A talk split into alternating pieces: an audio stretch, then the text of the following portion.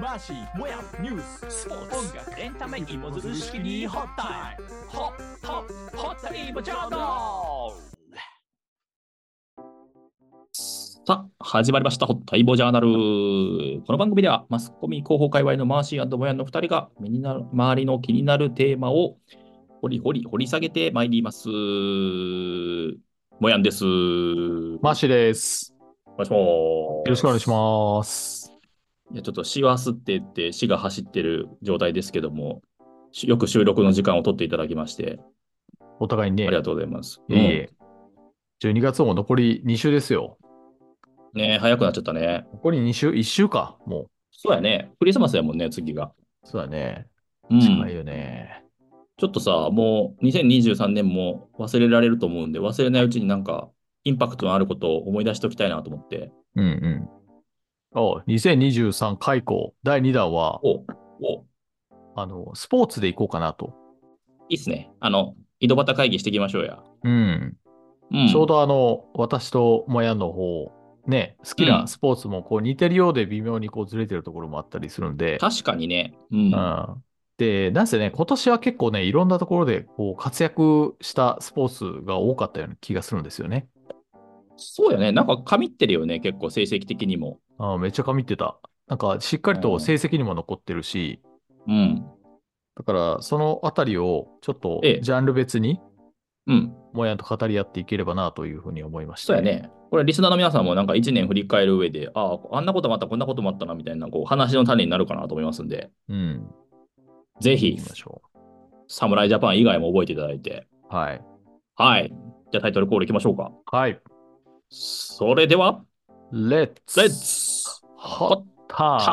タタイムはい。ということで、本編ですけども、はい今回は2023年のスポーツを解雇しながら、あの日本のスポーツ選手が最近大躍進してるんじゃないかという件について掘り下げていきます。はいこれね、まずね、野球ですよ。もうなんといっても一番今、ホットな話題。いや、ホッとすぎるね。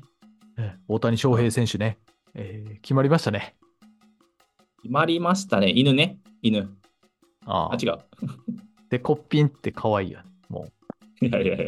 う、もう名拍子抜前けしたわでツイッターで字面見た瞬間に、あ、可愛いって言っちゃったもん。デコピンって。コッピンは可愛いよ。いやいや、大谷翔平さんの話ですけども、な、ななんでしょう。なんか、いや、気になるも何も、もうね、この野球の話、大谷選手の話したら、もうちょっとお金の話しか出せないんですいけやど、、そうだよね。 いや、まあ時給換算でいくらみたいな話してた人いたもん。移籍金の契約の金額としては、史上最高らしいので、あ、これ、あの、どんなスポーツを通じても最高金額だったっけ、これ。 他のジャンルと比べてもそうらしいよ。まずあの、大谷翔平選手の10年総額7億ドルね、1014億円、大体。何を言ってるんですかって話だよね。そうだね。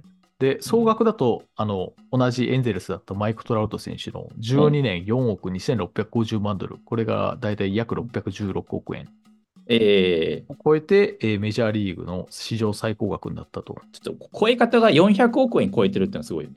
そうだね 。どうどういうことやねん。しかもトラウトの場合は契約年数が12年だからね。あ、そっか、2年そ多れいんよだ。りも2年少ないのに高いっていう、恐ろしいや。バグってます。ああ。で、これ他のジャンルのスポーツはいと比べても、うんえーまあ、アメリカの三大スポーツでいうと、えー NFL ですよね、うんうんうん。アメアメフト、うんの、えーパトリック・マホームズ選手っていうめちゃくちゃ有名な選手がいるんですけど、うんうんうん。この選手も10年で、えーもう日本円だけで言いますと、約729億円。 いや、そうだからこれで北米のプロスポーツ史上最高額に躍り出たと。え彼らがさ、3、4分出場するだけで僕らの年収超えるんじゃん。そうだね。なんか、 えなんかニュースでやってたよね、確か。ねえっ、と、大谷が1時間働いたら、扶養家族から外れるみたいな。 110何万や、それ。そうそうそうそうそうそう そう。そんな話もあったりとか、もうそれだけじゃないんですよ。もう全世界で言っても、これ、あの、メッシね、サッカーのアルゼンチン代表おお、のリオネル・メッシ。はいリオ。ネル・メッシが、あの、当時、昔バルセロナと結んだ時が、え4年で約860億円だ、うんうんまあ、これも大概すごいし、うんうん。うん。まあ、あの年ベースで言ったら、多分メッシの方が高いんだけど、うん。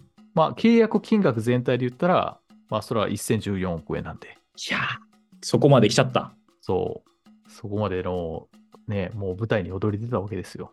すごいね。じゃあ世界の人は野球といえば大谷みたいな感じになっちゃうわけ、これで。うん、そうじゃないもああ、すごい。う。で、えーまあ、はいさっき言ったね、メッシ選手と比べて、まあ、年俸換算では及ばないけどっていう話をしたんですけど、はい。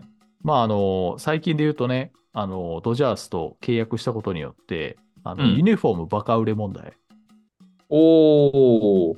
があったらしくて、あの、48時間以内に購入された数では過去最多だったと。おー。それまではメッシが1位だったんだけど、それも抜きましたというあ。すごい。もうメッシ対大谷の話になってんだ。そう。お金とユニフォームの話が。そうだよ。ダブルで。うん、えーただ、メッシのユニフォームは、多分こう、アフリカやら南米やらでうん、あのう、んさまざまな模造品が作られてるの で、あのそれを入れたら多分メッシの方がね、あの着用してる人は多いと思いますけども。うんうん、よくあれよね。これどこで作られたのかわかんないメッシの T シャツみたいな。 そうそうそう。ももう、一回選択したらボロボロになるやつね。 う、そうわかるわあかのる背番号とかボロボロになるやつ。うんなんか一個面白かったのが、あのドジャースのユニフォームがさ、中日にちょっと色が似てるんだけど、ああ、似て中る ね日中確か中日の17番のユニフォーあムあめちゃくちゃ売れてるらしいよ、今。に。ちなみに誰なんですか、中日の17番は。ちょっとね、下手なこと言えないけど、柳じゃないかな。面白いね。手近なところでこう柳を買うっ ていう。あ、本当 だ、柳選手ですね。そうなんですよ。いや嬉しいのか悲しいのか分かんないけどね、これは。 確かに。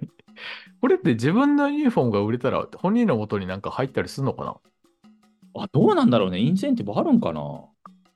ねえ、なんかだってう、それがまるまるチーム全体としての利益だったら、なんかちょっそうだよと、ねね、人気選手は損した気分になるけどね。うん。でもさ、細かいグッズまで把握できなくないあのピンバッジとかさ、シャーペンがさ、17番の柳さん、あの100円入りましたとかさ。確かに集計するコスストめっちゃかかりそうだよね。トかかりそうだよね。あ、ちょっとそれ気になるな。誰か教えてくれないかな。いやいや、面白いテーマで。はい。本当飲み会とかも行かないとかね、こうきっぱり断るとか、もううん前回と続きじゃないですけど、そういったところもちゃんとね、見習わないといけないなというか、 あのもう、世界一の下戸として活躍していただきましょだからあの人の場合は下戸とかじゃなく下て、戸その時間がもったいないっていう、う。全然、さソバーキュリアスの方やな。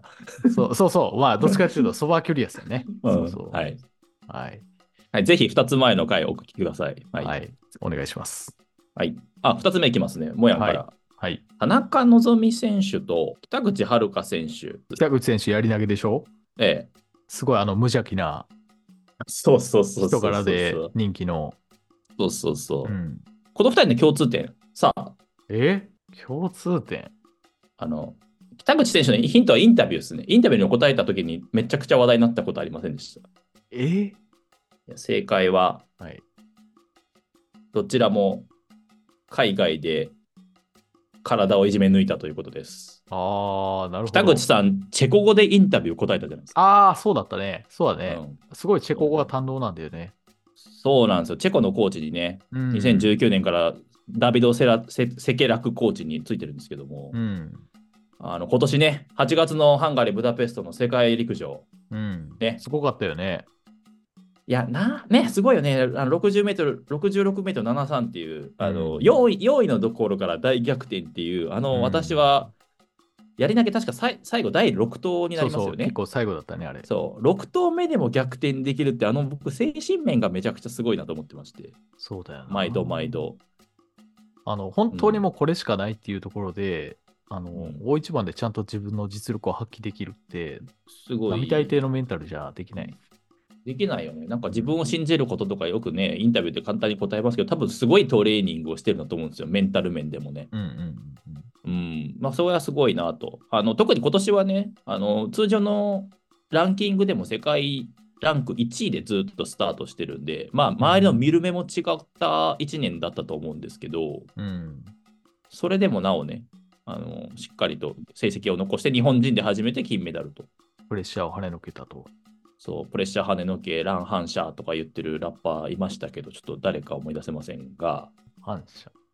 特にね、今年、あのウェイトトレーニングをあんまりしないって決めたんですよ、自分で。おう自分の向きは柔らかさとか大きさだっていうのを思ってたんで、うん。練習したのは助走とかね、うん。そういうところをやって、ベンチプレスは全然やらなかったんですよ。コーチに言って、そうなんだ。うん、柔らかさが大事やからって。へえ。なんかそういうのもすごいと思う。自分の体をよく分かって、あのベンチプレスがややればやるほど遠くに投げれるっていうさ、常識の中でやってる競技で、やりませんっていう決断をした1年ってすごいと思う。別の部分を伸ばすことに時間を当てたっていうこと、そうそう、助。走とか投げ方とかね、リズムとか。うんうん結構なんかキャピキャピしてるじゃないですか。うん。うん。ある意味、キャラクター的にはちょっと田中希実選手とは、あの、反対の位置にある選手そですよね。うだよね。。なんか田中希実さんはなんかどっちかというとこうなんかねすごいクーチルーターのようなそう孤高の天才みたいなうんイメージがありますよね。うん。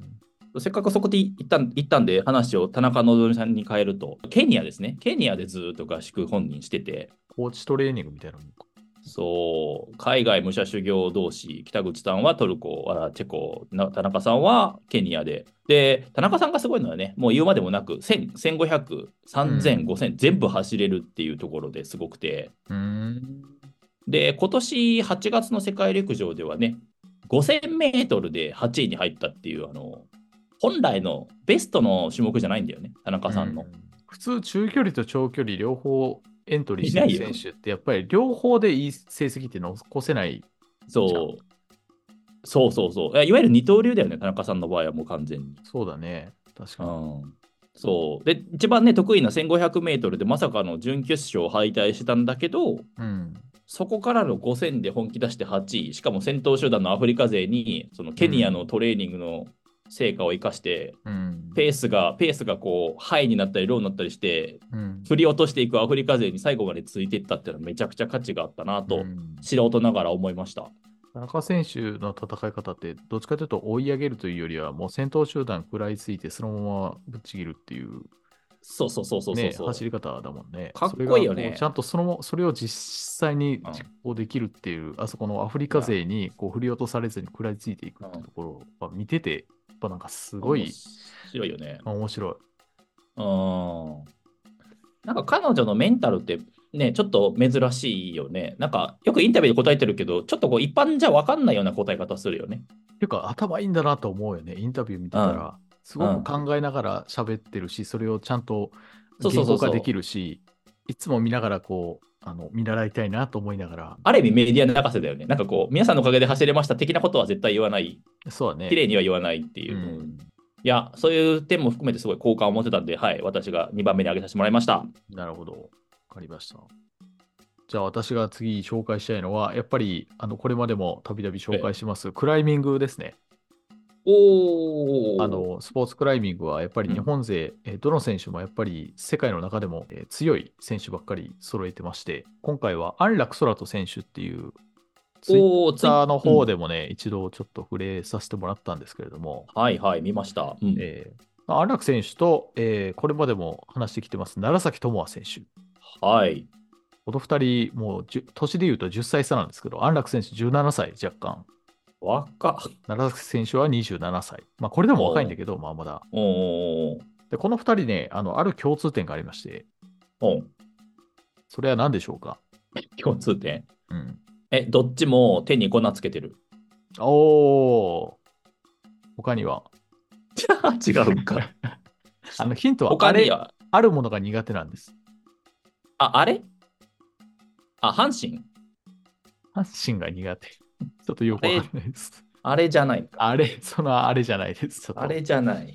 ある食べ物が苦手なんです。わかった。野菜。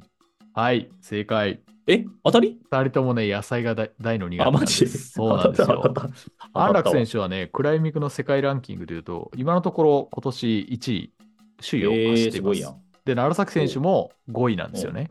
おうおうおうおう2人とも、あのー野菜が苦手。よろしくないね。よろしくないです ね。偏よろし食くななんいねですよ。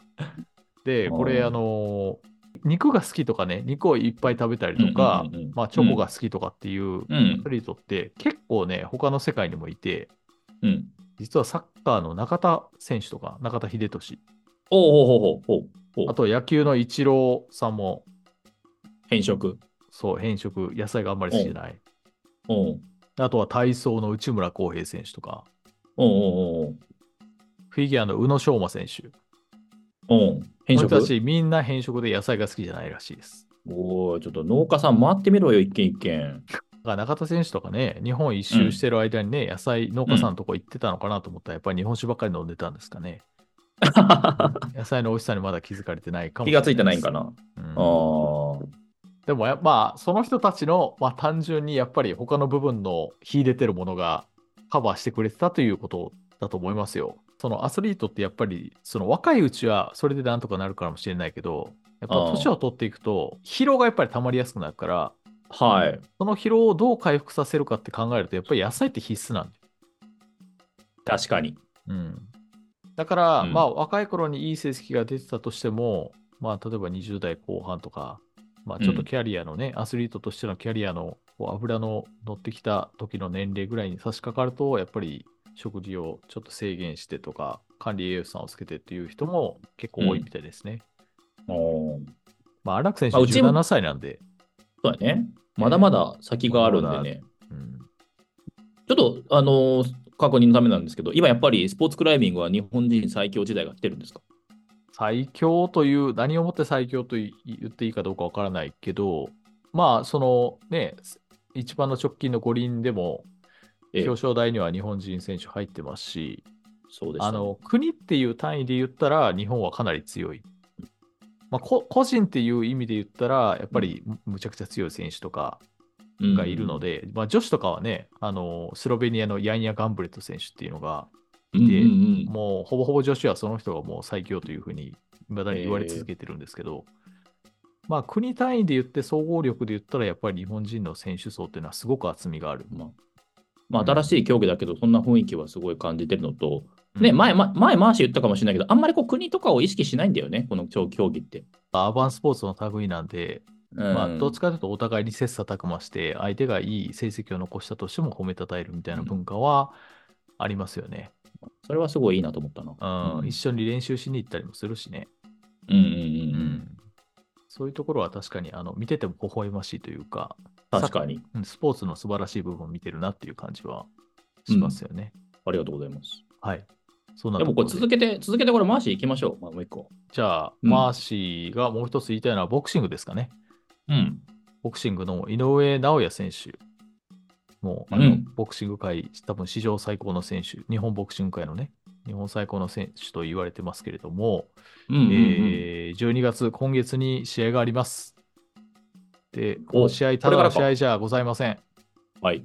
え2階級目の4団体統一に臨むということなんですけども、ボクシングが階級制ですよね。うん。えー体重別で、えー条件が決められてまして、汗を流して体重を落として、えーリングに臨むというイエス。格好で試合に臨むんですけども、そのボクシングの団体が4つありまして、ええ。えー WBO、WBA、WBC、 IBF その4団体っていうのが、それぞれボクシングの業界が違うんですよ。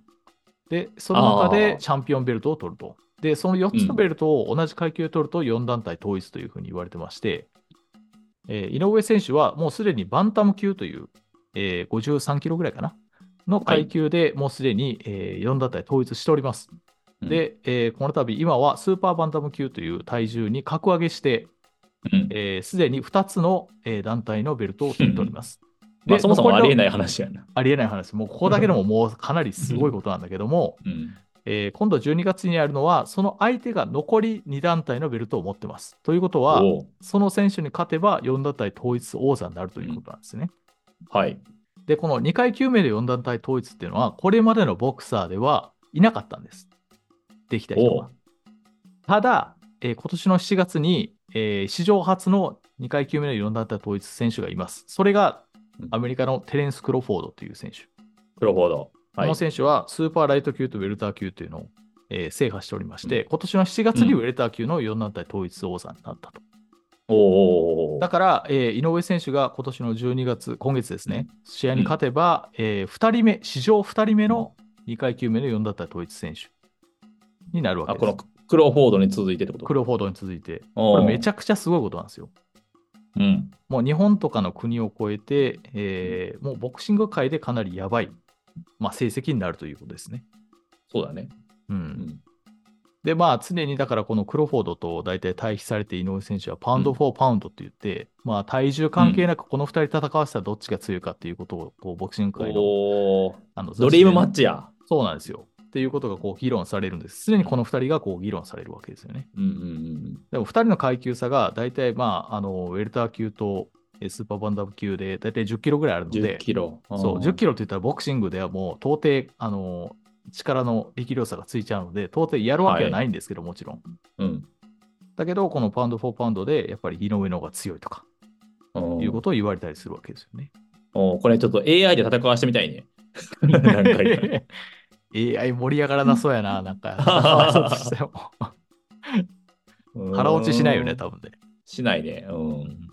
これさ、あ、うんの、どことどこの階級の間がすごい、あの、幅、溝があるんだっけ絶対に無理だっていうのは、スーパーバンタムとバンタムの間がきつかったんだっけああ、それはちょっと俺はあんまり知らないけども、ちょっと軽いね、あの階級っていうのは少しあのボクシング好きにとってうは、ん。あの少し下に見られる傾向があったりするんだけど、なるほどね。うん、だけどままああいそずうれいにうしろこともね、うあの PFP の話で言ったら井上尚弥選手がこうやって、ね、あの自分の実績を重ねていくことであのアジアのボクサー、日本人のボクサーっていうのが、まあ、本当はもう別に体重関係なく強いんじゃないかっていうふうに思わせれるような時代になってきたっていうのもあ事あ、夢がありますね。実夢がありますね、本当にね。今月ってもう下旬ですけど。えー、12月のね、27だったかな、はい26です、失礼しました。はい26日です。はいまあね、あと他ね、今年びっくりするような競技たくさん快挙がありましたよね。一個、イモジャーも番組にしましたけど、バスケ日本代表とか。バスケ、女子も強いからね。いやー、女子すごいよね女。子はあの東京五すご輪い銀からの戦力がずっと残ってるっていうのもあるし、男子もすごいね、いい成績残したし、驚いたなぁ。でも、うんあときょ、まあ、球技で言ったらバレーボールがね、うん、パリ五輪自力出場。そうだね、バレーボール、ええあね、あんまりこう、注目す、そんなにされてはない けど、すごいんだよね。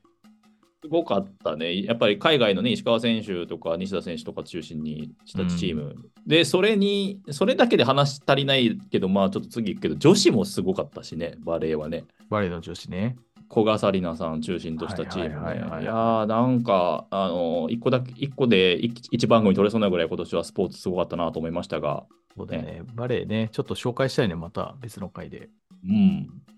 で、サッカーも男女今、いい感じ、いい感じってなんか上から目線やな。いや、サッカーもそうですよ。でも、これまでの史上最強チームじゃないかっていうふうに言われてるし、そうだよね。あ今のサッカーってやっぱりなんかそのこ国内の選手もすごい力つけてるだけじゃなくて、うん欧米組がやっぱりもう昔で比べられないぐらいあたくさんーの選手が行ってるから、いわゆるターンオーバーって言って、あのいわゆはる A チーム、B チームっていうわけだときに、はいはいそこの差が遜色なくなってきてる。あー、面白い。そうなんだ。そうだから A チームで休ませたいから B チーム使おうってなったときに、普通だったら戦力をガクッとダウンしてしまうのが今までの日本のチームだったけど、うん、そういうことじゃなくなって、B チームでも全然あの戦えるっていうチームができてきてるっていう。そっか。じゃあ、あの、ドイツの時の練習試合、あれ、しそえし親睦試合だったっけあれ。親善あ試合の結あの結果はじゃあ全然サプライズングでもなんでもないよあでもなんでもないと思いますよ、本当に。うん、これまたマーシーの解説が来年聞けるかなと思いますんで、はい、楽しみにしたいと思います頑。張ります。うん私もね、マイナースポーツ、割と、マイナーって言ったら失礼だけど、あんまりこうテレビで注目されないスポーツ好きなんで、あのうんね、アーティスティックスイミングとかの乾選手のね、乾選引手退とかもすごい、あのグッとくるものがあって、うん、。ね、あの井村コーチとは小学校6年生からずっと一緒にやってたんだけど、うん。最後の最後指定関係ってやっぱテレビとかで見ててもちょっとね、こう、うるっとくるといういかや。ー、うっとくるよね。さださ自分のピークをさ、そのメダルとしメダリストとしてのピークを32歳で持ってきたこの2年間ってすごいなとすごい。私は。は思ったし、一人でずっとね、トレーニングするってめちゃくちゃしんどいからね、コーチとそう2人で。うん。うんはい。まあ、語り尽くせませんが、とりあえずエンディングに行きたいと思います。マーシー、はい今日はありがとうございました。はいありがとうございはい、エンディングでございます。はいなんか振り返ってみると、やっぱりね、選手名を聞くにつけ、やっぱ10代、20代とかね、多いね。か活躍が目覚ましいね、全 Z ジェン Z っていうことをなんか死語になってきてるもしかして。なってきたね。あんまりうん聞いてないよね、もうね。ままあ、Z 世代ですか。素晴らしいね、本当ね。うん。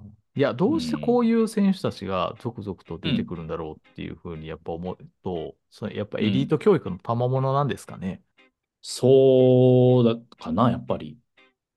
なんかその、そスポーツの競技が底上げして強くなっていくっていうのが、何に起因してそうなってるのかっていうのが、うん分かったようで分からないんだよね。あ、そうだね。なんうか、ん国によってはさ、もう国が力入れてますってはっきりしてる国とかあるやん。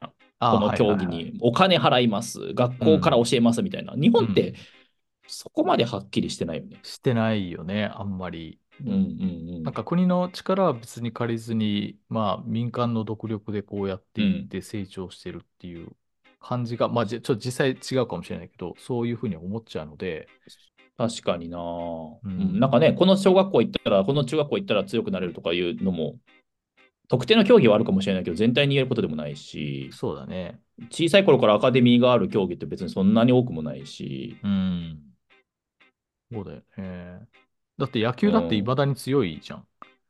あの、競技人口確かがに減ってきてっていうことをよくね、あの、声高に叫ばれてるけど、うんそれでもやっぱり、ね、大谷選手みたいな選手も出てくるし、若手のね、うんドラフトにかかる選手とかもすごく有望な選手もたくさんいるやん。うん、うん、楽しみがいっぱいだな。そうですね。